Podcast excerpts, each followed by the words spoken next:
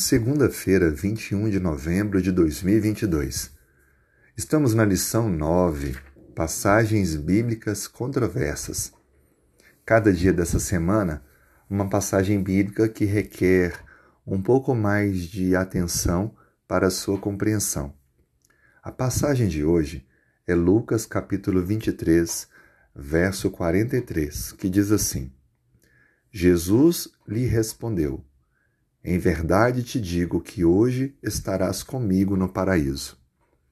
Eu não sei qual versão bíblica você usa, mas a grande maioria usa desta maneira. Será que Cristo estava dizendo para o homem na cruz que demonstrou sua fé e pediu para ser lembrado que naquele mesmo dia já estaria na, no céu com Jesus? Será que é uma passagem imediata da morte para a eternidade ou para o juízo eterno de Deus? Para responder essa pergunta, precisamos olhar a própria Bíblia.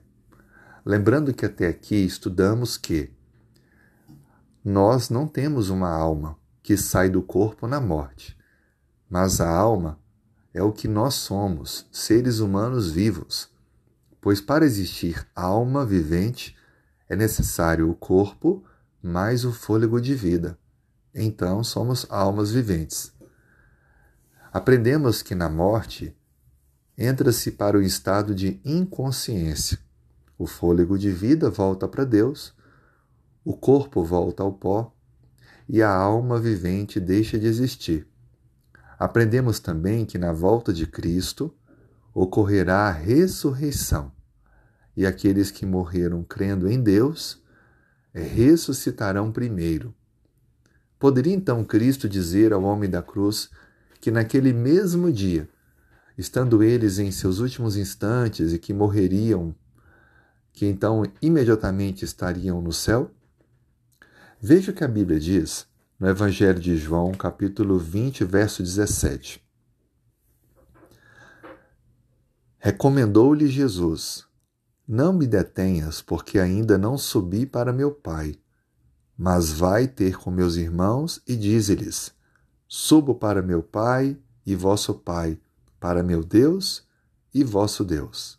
Verso 18.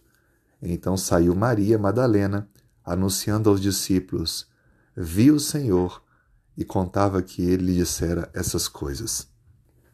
Esse foi o encontro na ressurreição de Jesus com Maria Madalena.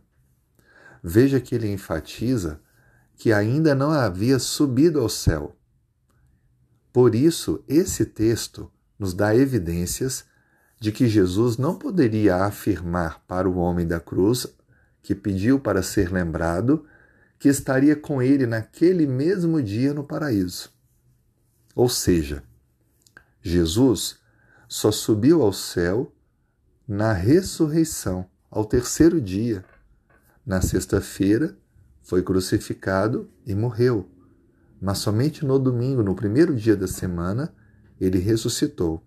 Ou seja, o texto bíblico foi mal traduzido. A melhor tradução para o texto seria: Em verdade lhe digo hoje, você estará comigo no paraíso.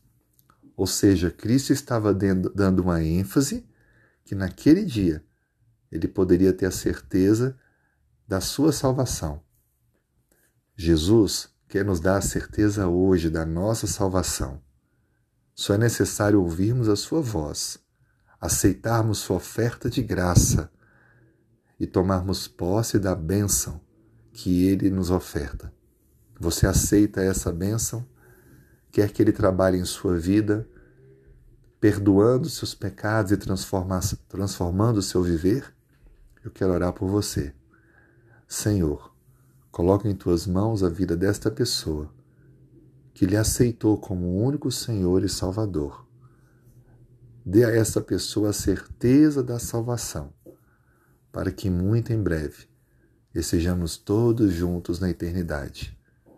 Oramos em nome de Jesus. Amém.